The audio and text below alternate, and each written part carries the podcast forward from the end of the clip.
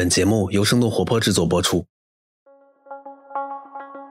大家好，欢迎来到这一期的《硅谷早知道》，我是大观资本 Richard，生动活泼的客座 host。二零二零，我带着大家继续关注印度。除了 COVID-19 疫情以外，印度市场前一段有两件事情让大家其实非常关注啊。一个是 Yes Bank 事件，甚至有很多人称之为迷你版的雷曼事件。简单来说呢，就是有印度小招行之称的银行 Yes Bank 经营不善，冻结了存取款。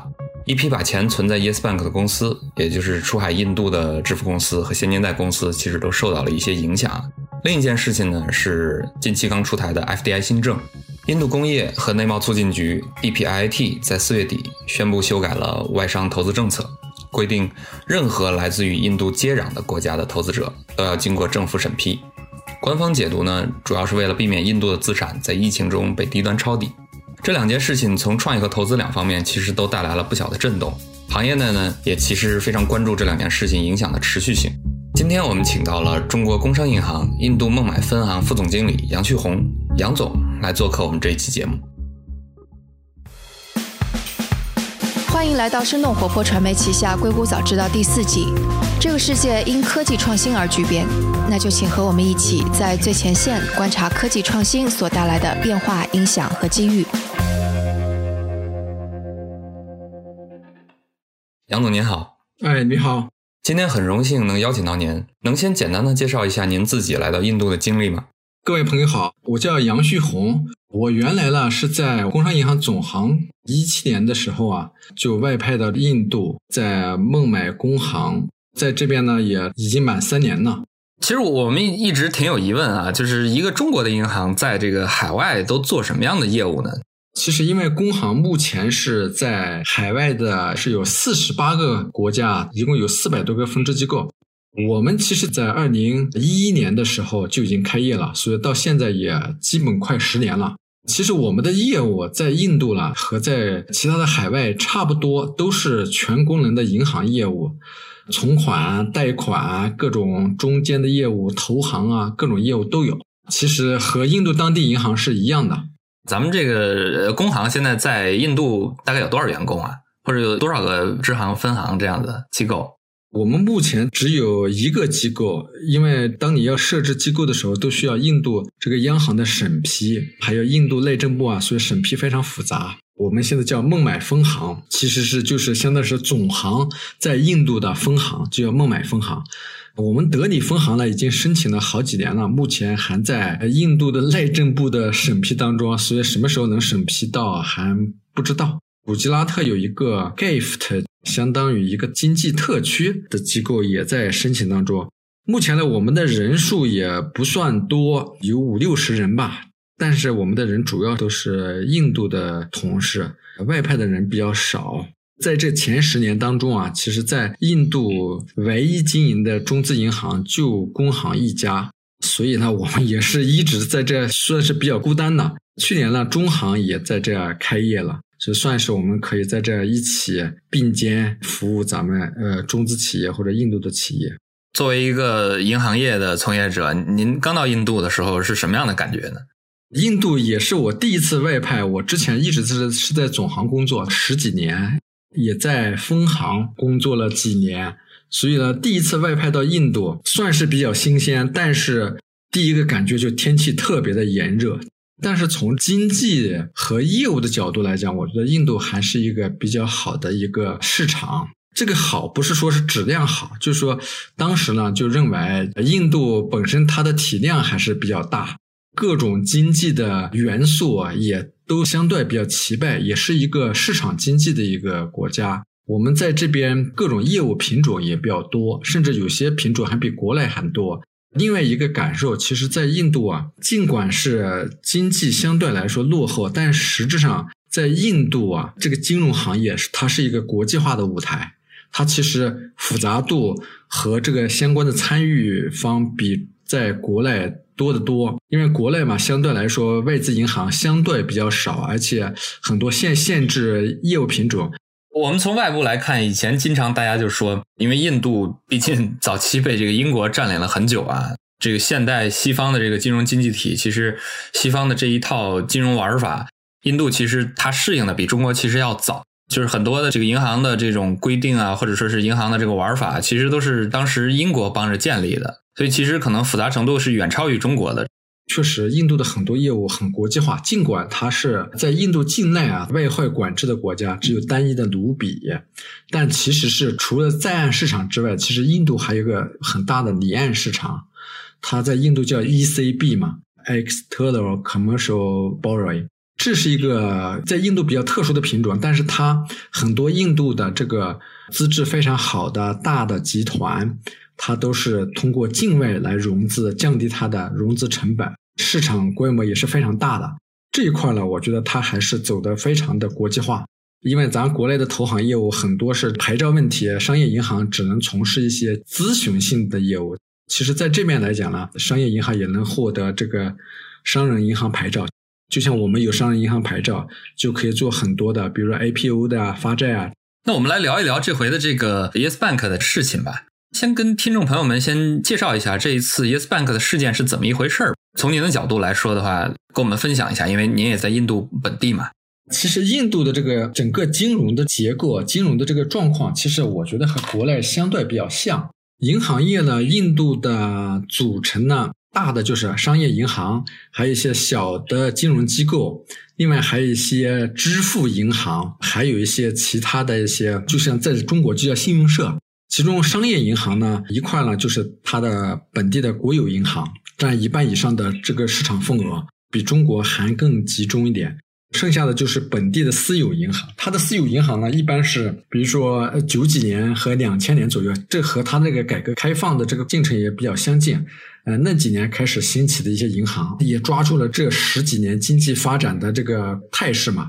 有些本地的银行呢，它的资产规模相当于部分国有银行呢，比如说 HDFC 啊、ICC 啊这两家就比较大了。剩下的呢，就还有外资银行。外资银行呢的总数啊有四五十家，国际上主要的外资银行，还有尤其中东一些的银行都在印度有分支机构。剩下的就是我刚才说的这个信用社，信用社它非常多，全国可能有一万多家信用社，这个和中国原来就是没合并之前一样的。呃，所以真正的主要的银行业就是有影响力的，目前看差不多是十二家国有银行，还有差不多二十几家的私有银行，四十几家的外资银行。像 Yes Bank 呢，它属于本地的私有银行。本地私有银行里边呢，它又分不同的梯度的。就比如说我刚才说的 HDFC，目前它的市值甚至超过了国有银行的第一大银行 SBI 银行，就相当于是国内的工行，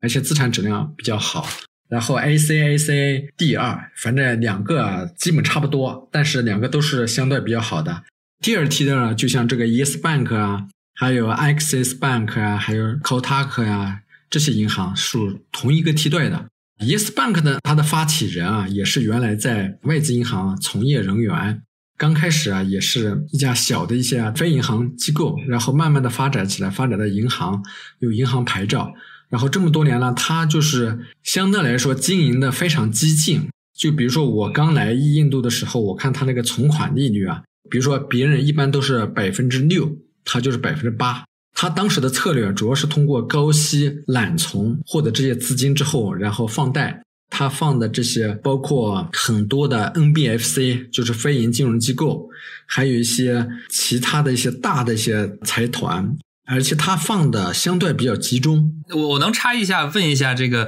这个集中，您指的是什么呀？是集中在某定的行业呢，还是说是？集中就是这样的，银行放贷的话，这个行业分布啊，还有客户类型的分布啊，它的结构呢，主要集中在一些大的一些机构，而且这些大的机构呢，后来呢，有些机构发生了一些风险问题啊，最主要的就是二零一八年差不多快年底的时候，这个 ANTL 这家公司啊，应当是印度排在前几位的非银金融机构 NBFC。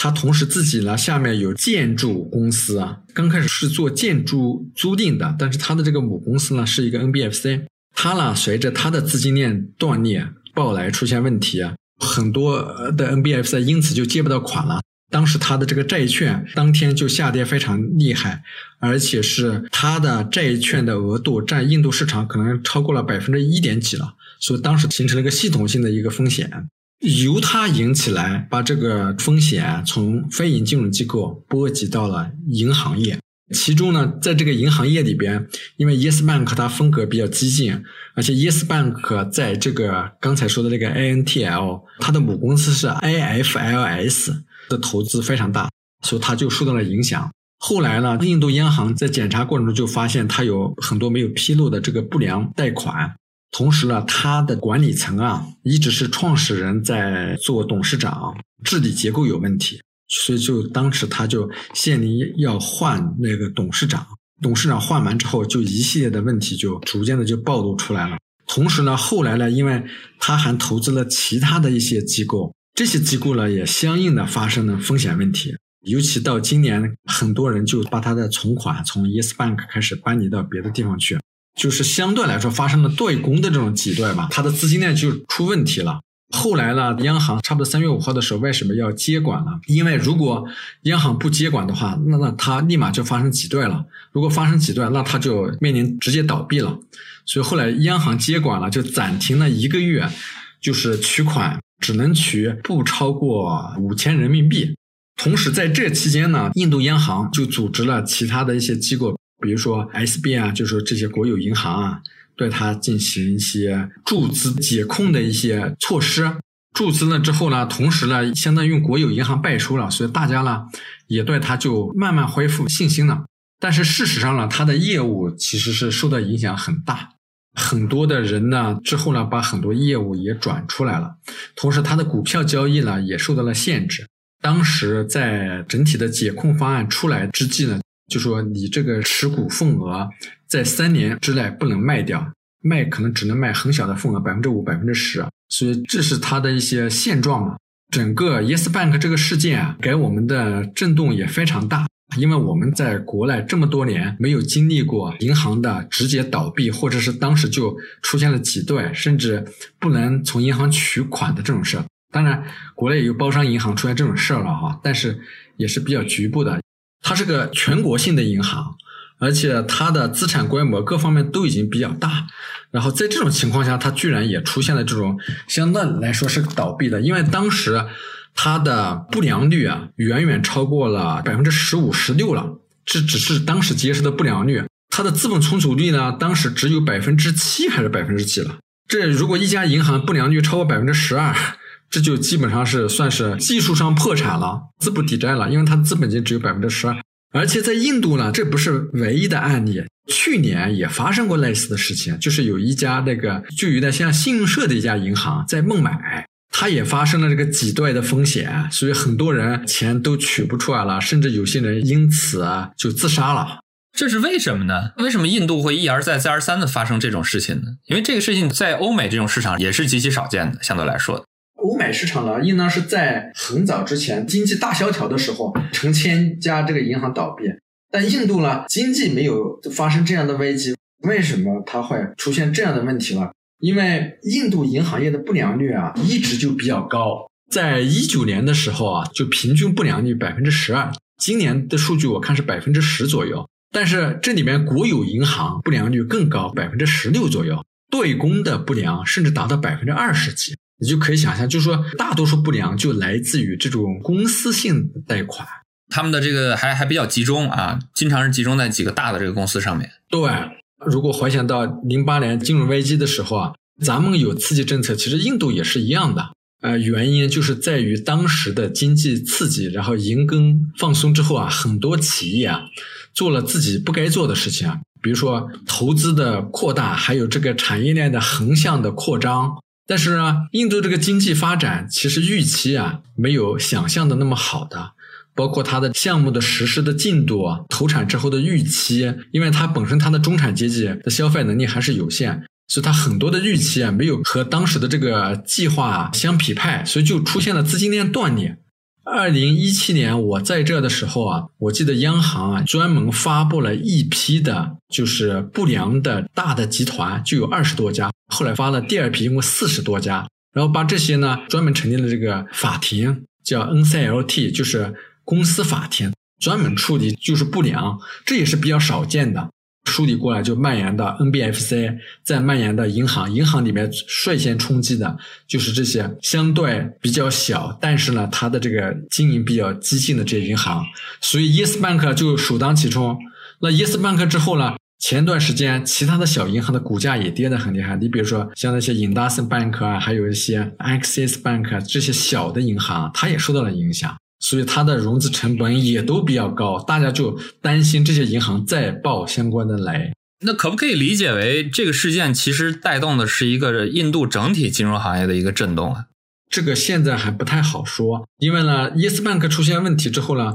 印度的好处就是说出现了银行的破产问题啊，它采取的办法一般都是接管，就是被大的银行合并了。印度原来的国有银行也是非常多的，它也有很多经营的有问题的，后来就被这几家大的国有银行给它合并了，所以现在印度国有银行的数量也越来越少了，变成了十二家左右了。当然，合并完之后，这些国有银行依然经营状况也一般，比如说 SB 啊，好几年也都是亏损的，只不过是它是政府的银行，所以有政府在背书，所以就不至于这些大的国有银行发生系统性风险。但是这个中小型的银行，如果下一步再发生问题了，可能一般的解决方法还是往他们国有银行合并。如果是在承接不了的情况下，会不会发生完全的倒闭事件呢？这个不好说。而且现在随着疫情的发展，我们觉得这个疫情过后，可能不良率会继续上升。这个对有些银行可能是一个非常不利的因素。那这回其实 Yes Bank 的这个事件也影响到了很多中资企业啊，尤其是一些出海印度的这个支付公司、一些现金贷的一些公司，因为中国出海圈其实做这些方面的这个创业是蛮多的，尤其在印度啊，前几年如火如荼的。那现在对于中方的创业者和投资人，他们的这个影响现在是一个什么样的情况呢？目前哈，对出海在印度的企业，包括印度的初创企业，其实它的影响。Yes Bank 只是其中一个因素。Yes Bank 当时的影响，具体来讲就是它的支付的这个网关和接口做的比较好，呃，相关的手续各方面比其他银行来说更便捷。这些现金贷企业集成支付网关，比如说 Cash Free 啊、Razor Pay 啊、Paytm，他们很多了选择了 Yes Bank，所以呢，就间接的都受到了影响。其实很多人说他自己不受影响，但是实质上影响是比较大的，因为在那一个月，基本上他的存量的资金没法冻结了。当然了，就是说可能他的有一些资金呢被支付网关了，及时的发生问题之后，把回款导向了别的银行的账户，这样的话也算还行。一个月之后呢，也能提款了，也算是安然度过了。但是这个教训呢，给大家其实是非常深刻的。那个事件发生之后啊，就好多的中资企业啊，就逐渐的转向了这些大的银行，包括我们工行，我们的这个信用度还是非常高的吧，有很多也转到我们这来了。其实我觉得更多的影响哈，就是 FDI 新政对这个新的注资啊进来之后呢，现在受到了限制，尤其金融行业可能走这个政府审批程序，那我估计时间会更长。其实现在我我们看这个政策出台的背景和印度政府，其实他在纠结的这个点到底是什么呢？为什么会出台这样一个政策？如果从表面上来看，起源于这个中国人民银行，因为中国人民银行有这个相关的这个外管局，有相关的基金嘛，他要到外边来投资，他投了 HDFC，也就是说超过了百分之一，就是印度的这个监管规定，百分之一的话是要披露的。所以一披露之后呢，就引起了印度相关的机构，包括一些政党的一些关注吧。他们觉得就怕在这个点就是被中资企业来这抄底。当然，这是发生在股市上的事情，但是他们的应对又是从中国对印度的直接投资来去做的。在印度，这是两个不同的机构做的事情。股票呢，不是在 CB，就是证监会在监管，它是通过 FPI 的渠道来做的。目前国内到印度来做 FPI 投资的，除了一些基金公司啊、保险资产管理公司，它必须有 QD 资质的这些来做投资，其实相对比较少。央行呢，只算其中的一个吧。为什么他当时没控制 FPI，而是直接控制了这个 FDI，就是外资直接投资呢？这个就有点疑惑了。短期内的抄底肯定是在股市嘛。当时印度的这个股市十几年来一直在涨，那么在这个期间呢，它整体的指数下跌了三分之一左右，所以很多股票的价格回落到了一六年、一五年那时候的水平了，包括 HDFC。所以这个时间段呢，其实中资来做 FPR 抄底啊，那这个是比较便捷的，因为它的动作非常快嘛，通过 FPR 抄底。但是如果通过 FDR 来抄底的话，那包括有注资过程，还有很多的过程。所以我当时我们当时不明白为什么要出 FDR。而且这个 FDI 政策是只针对印度有领土接壤的国家的投资，那很显然其他国家也没有投资能力，那肯定是针对中国的。所以这个来了之后呢，对中资企业影响会非常大。当时我们理解它那个法规啊，只会影响到增量。存量呢，因为它不涉及到公司的股权的变更，比如说你现在在印度已经有公司，我在原来的股东，我给他注资，我不涉及到他的股权的变更和实际控制的变动，它就不受影响。但是他们的解释现在都不太一样，包括各律所啊、中资的各中介机构解释不一样。其实它的核心目的，如果它真是为了这个股权或者控股权的变化的话，那存量我的理解不会受影响的，只有增量会受影响。那这个翻译过来，是否就是说，未来我们再想在印度投资，尤其是中国的这种基金啊，或者是直投啊，是否是会受到很大的限制，或者是掣肘？对，这是肯定的。就看这个政策，如果他们觉得只是说为了规避疫情的这个资产贱卖，那么应当是个临时性政策，那还好。如果是这个政策相对来说也不知道什么时候取消，那对国内的这个创投基金的投资，还有对印度的出海企业，那影响会非常之大。因为从现在开始，全部走向政府审批的路径了。这个创投基金我要投资出来，我。现在目前走的都是 FDI 的渠道嘛？那么印度的这个出海企业要获得中国的投资，嗯，那一般也是通过这种途径，所以这这两方面都会受到很大的影响。所以目前还没显现出来。对，直接导致这个投资行为可能就是最最简单的说，就是就是不方便了啊，中断了啊。呃，不只是不方便，就是我觉得目前就是中断了。你需要审批，现在目前还没有一家说已经审批通过的。更多的还有影响，就是中资企业在印度投资这个实业的这些，比如说投资建厂啊，比如手机产业链啊，这些家电产业链，呃，对这些呢，他们其实出了他一个补充说明，说这些企业你持续的投资进来，我会很快的审批，十四天之内给你审批完。但我觉得这可能是他们说的也是对的。对这些呢，他是不断要做印度印度制造嘛，所以他这些产业转移，他肯定会去批的。但是对那个创投这一块，对创投这块是限制，就对。那听起来就是说，已有的投资相对来说的话，就是存量这一块已经不太受影响，但是新的这种增量都是受到这个比较大的这种影响。呃，对，这是我们的理解。在实际操作过程中，现在好多只要是 FDI 进来的基金，就都在做这方面的申请。其实这个方面呢，现在也有一些措施嘛，有些不同的中介机构提出了一些不同的一些方法。对大额的投资来讲呢，比较可行的办法，我觉得还是这种赖保外贷嘛。就说你原来是要把资金转过来，是吧？那你现在呢，就说你要投资那笔钱，你就存在国内的银行开一个备用信用证，拿着备用信用证，比如说拿到工行，然后我们在这给这个你要投资企业去放贷。其实把你的这个股权投资先转成暂时的债权，债权呢，那你可以设置何为可转债啊什么的，设置这种条款嘛。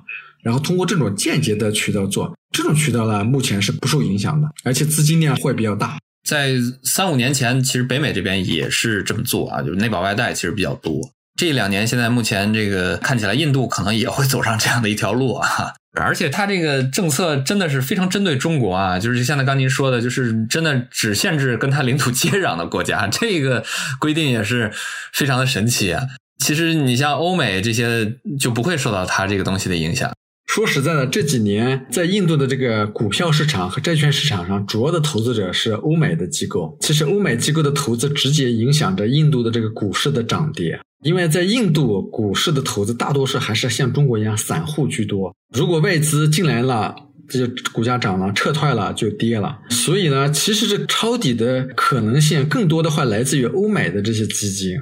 中国其实是在股市上基本上没有投资啊，除了从香港过来的。据我们了解，因为我们专门也做 FPI 这块业务嘛，因为这业务资金到印度之后呢，还需要开户，还需要到证监会报备、外管局报备，我们是有这个业务的。这块是完全不足虑的。其实他出台这个政策，可能是有政党之间的要求，因为国大党原来这个领导人这个阮户，他原来就发过一个这样的推特，他就说，就是要限制大家在这个比较低的时候抄底。后来 BJP 就是人民党呢，采取了这些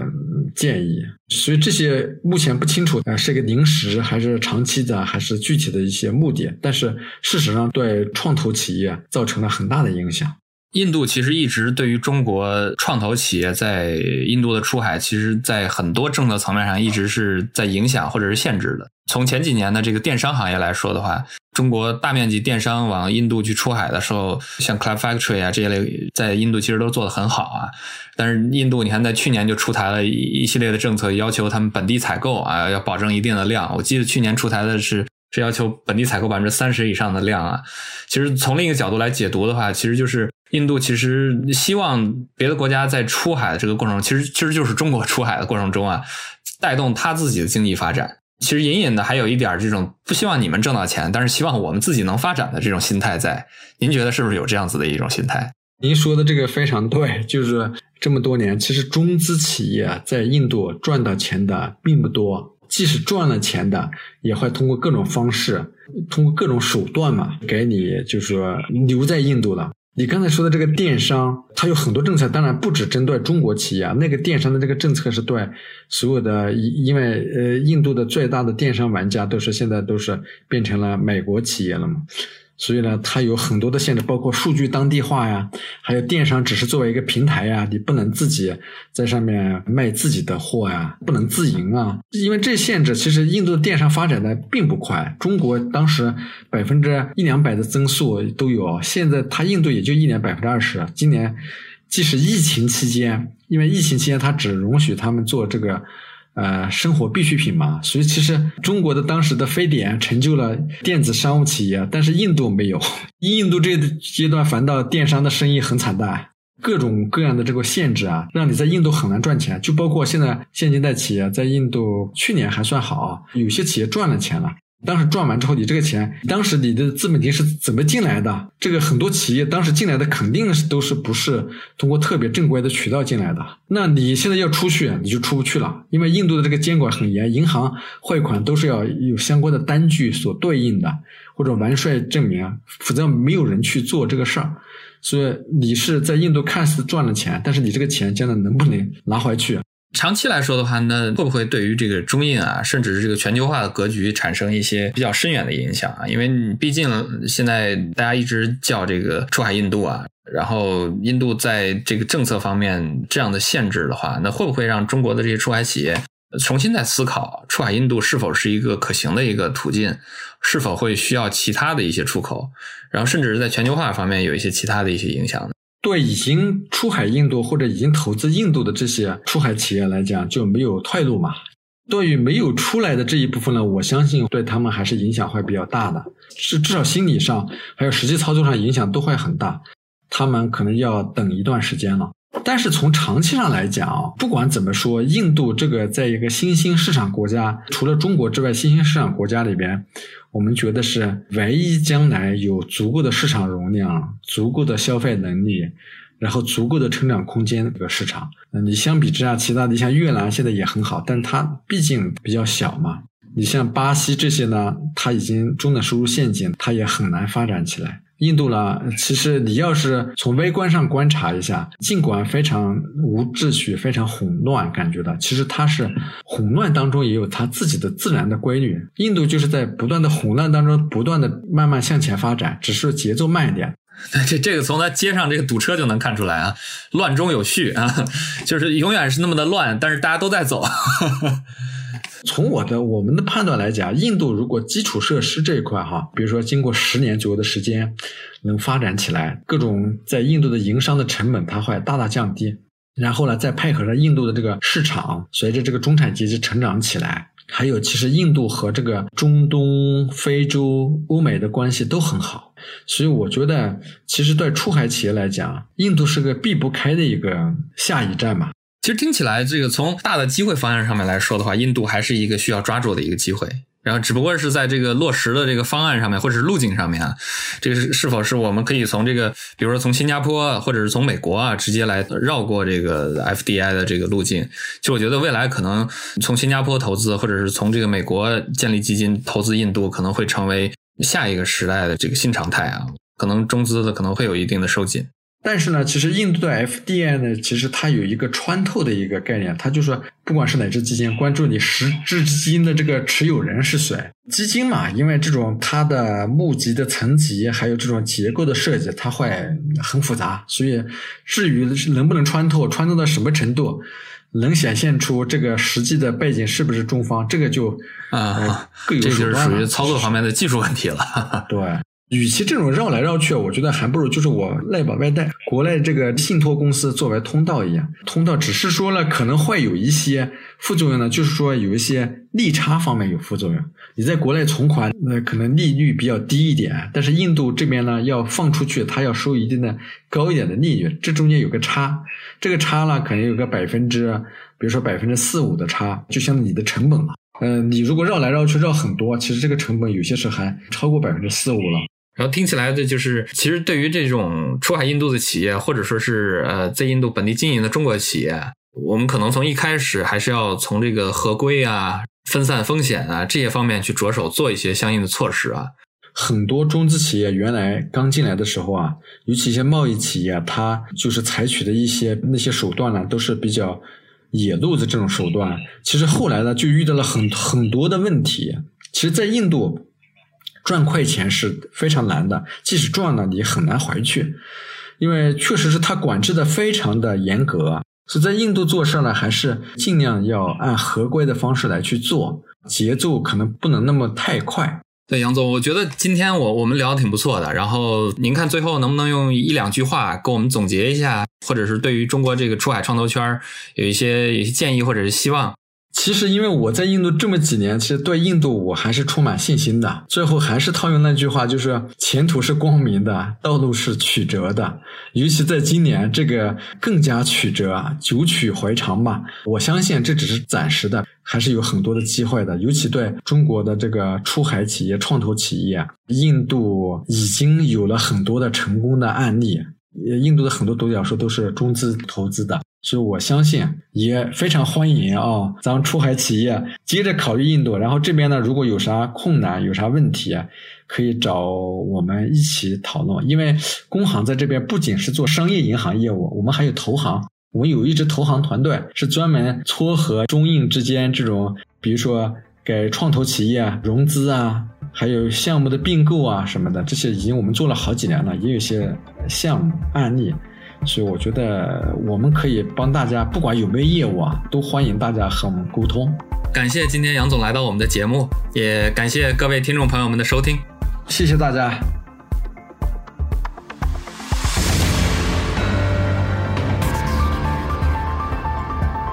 今天的节目就到这里。这期节目除了主播和嘉宾，也感谢我们团队的迪卡布里辛和 Luke，